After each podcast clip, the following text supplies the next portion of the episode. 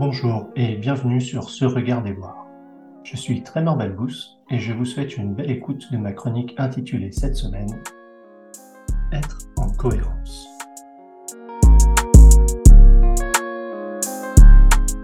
Être en cohérence. Il y a avant, après et maintenant.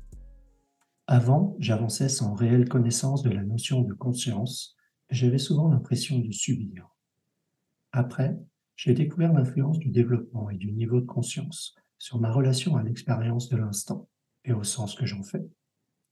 Maintenant, je pratique ma présence à la qualité de conscience qui me permet de me regarder voir, être en cohérence.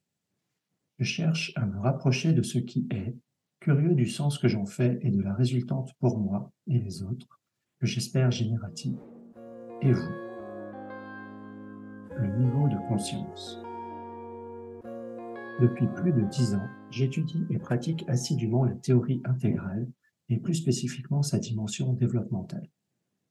La plupart des formations que j'ai suivies, coaching, facilitation et leadership, étaient dans ce champ de connaissances auprès de différents praticiens. Pour faire simple, en essayant de ne pas faire simpliste, cela pointe à l'évolution de notre conscience, de notre système de pensée, de notre système moral, de notre vision du monde, etc selon différents stades progressifs au travers de quatre cadrans délimités par les dimensions subjectives objectives et individuelles collectives. Les théoriciens précisent que plus n'est pas synonyme de mieux. Cependant, pour beaucoup, dont moi pendant longtemps, il semble important d'aller vers les stades avancés en intégrant au mieux les quatre cadrans. J'ai trouvé beaucoup de choses très pertinentes pour moi dans ce cheminement. Il y a cependant une dimension que j'apprécie moins, celle d'une forme de supériorité des stades plus avancés, induisant le fait que le développement devient nécessaire et qu'il est de la responsabilité des plus conscients de développer les autres pour le bien de tous. On retrouve cette dynamique dans certaines façons d'approcher les organisations opales, utiles ou délibérément développementales, le leadership conscient ou même l'agilité.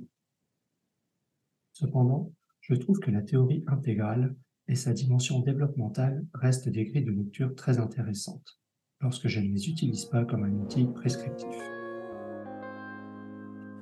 La qualité de conscience. Plus récemment, je me suis intéressé à d'autres travaux qui se penchent sur la qualité de conscience. Après déjà plusieurs années d'études et de pratiques, je crois commencer à saisir la richesse et la profondeur de cette théorie de pratique, même si je ne me sens pas encore capable de la partager aisément telle que je la devine vraiment être. Paradoxalement, je crois que c'est pourtant assez accessible. Selon ma compréhension actuelle, la qualité de conscience est fonction de trois critères en dynamique. 1. La configuration des éléments, ceux de notre expérience de l'instant, que nous discernons selon notre orientation. 2. Notre proximité à ce qui se manifeste. 3. Les attributions causales que nous appliquons et qui en résultent.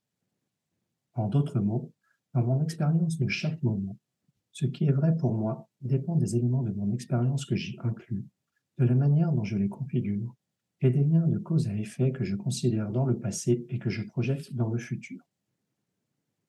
Par exemple, en simplifiant à l'extrême, si j'ai mal au genou et que 1. Je considère simplement le fait que je me suis cogné hier, 2. Je considère mon historique de blessure, mon alimentation, mes antécédents familiaux, le fait que depuis trois semaines, j'ai intensifié mon entraînement, etc., et que je me suis cogné hier. Dans le premier cas, je conclus rapidement et indubitablement que c'est une simple contusion. Dans le second cas, peut-être que la contusion n'est qu'un effet d'une blessure latente qui a provoqué la faiblesse de mon genou et induit le fait que je me sois cogné. Soigner la contusion ne suffira probablement pas. Dans un cas ou l'autre, l'histoire est bien différente et mes actions aussi. Je trouve cette théorie de pratique puissante, car elle reconnaît qu'il n'y a pas à se développer. Quel que soit notre niveau de conscience, notre ouverture à explorer notre façon de créer du sens en relation avec d'autres nous offre l'accès au potentiel d'une compréhension commune. Je trouve que cela assainit grandement les dynamiques de pouvoir. Le groupe et la coaction. Comment percevoir ma propre qualité de conscience puisque c'est elle-même qui me permet de faire du sens du phénomène vécu. Pour la saisir, il me paraît indispensable de pratiquer en groupe tout en me regardant voir ma propre expérience. C'est à la fois les interrogations, le partage et les feedbacks des autres, ainsi que les écarts perçus, qui me permettent de déceler les absences, d'explorer d'autres configurations, un autre récit, et d'expliciter les orientations, valeurs et intentions profondes souvent implicites. Dans le même temps, la présence de l'autre agit sur moi et me transforme, tout comme un organisme dans un milieu de culture va évoluer en lien avec son habitat. Cette dynamique est nommée coaction par Haskell et présente huit résultantes possibles de mon interaction avec le groupe. La neuvième, 00, est le moment initial, le début de la conversation par exemple. Dans l'échange, ce qui est dit peut provoquer pour moi des anomalies, me déstabiliser ou me renforcer.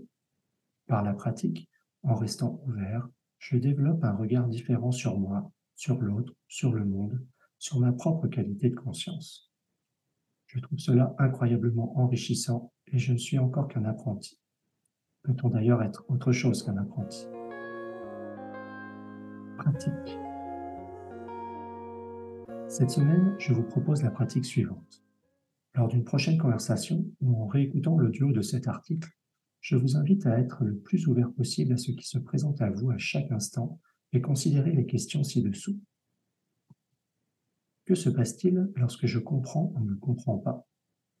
Que se passe-t-il lorsque j'ai le sentiment d'avoir tort ou que l'autre, ici l'auteur, a tort?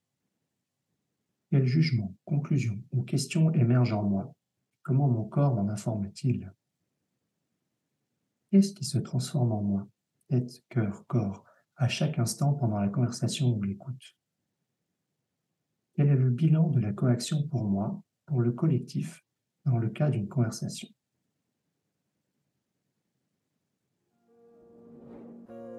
La qualité de conscience dans l'organisation. Je suis touché et attristé par ce qui m'apparaît être une absence de considération de ces aspects du fonctionnement humain, notamment les interactions dans les organisations. Est-ce l'orientation mécanistique, capitalistique, court-termiste qui influence elle-même les limites qui sont imposées aux éléments pris en considération et aux configurations possibles? Est-ce le fait d'une orientation sur le temps court qui pousse à ne pas prendre le temps de traiter ensemble les anomalies des injonctions contradictoires pour nous reconfigurer dans le collectif? Peut-on parler de qualité de conscience d'un groupe? Si oui, quelle attention le groupe accorde-t-il? Il me semble pourtant que l'impact d'une telle pratique intentionnelle pourrait être significatif face à bien des défis rencontrés aujourd'hui dans les entreprises ou dans la société. Finalement, je constate qu'il y a quelques éléments indispensables et parmi ceux-là, le temps la confiance et la sécurité. Sans ces éléments, la coaction moi organisation est presque systématiquement neutre ou négative pour moi. Quel est alors l'impact sur ma santé et celle de l'organisation lorsque cette coaction est neutre à court terme ou mieux et souvent négative à long terme même pour l'organisation Je m'interroge alors sur les conséquences sur ma qualité de conscience dans ce contexte, les interprétations des événements alors formés et les décisions qui en découlent comment préserver mon intention de générativité? Pour résumer, un biais développemental induit des dynamiques de pouvoir. La qualité de conscience est différente et déjà présente. La pratique nécessite un espace collectif sécuritaire. L'attention collective permet de rechercher la symbiose. L'inattention péjore la santé de l'humain et de l'organisation. Et si, pour la conscience aussi, on préférait la qualité à la quantité? Qu'en pensez-vous? Merci pour votre écoute. Vous pouvez retrouver le billet de blog associé à cet épisode sur se-regarder-voir.com se-regarder-voir.com N'hésitez pas à y déposer vos partages et commentaires. À la semaine prochaine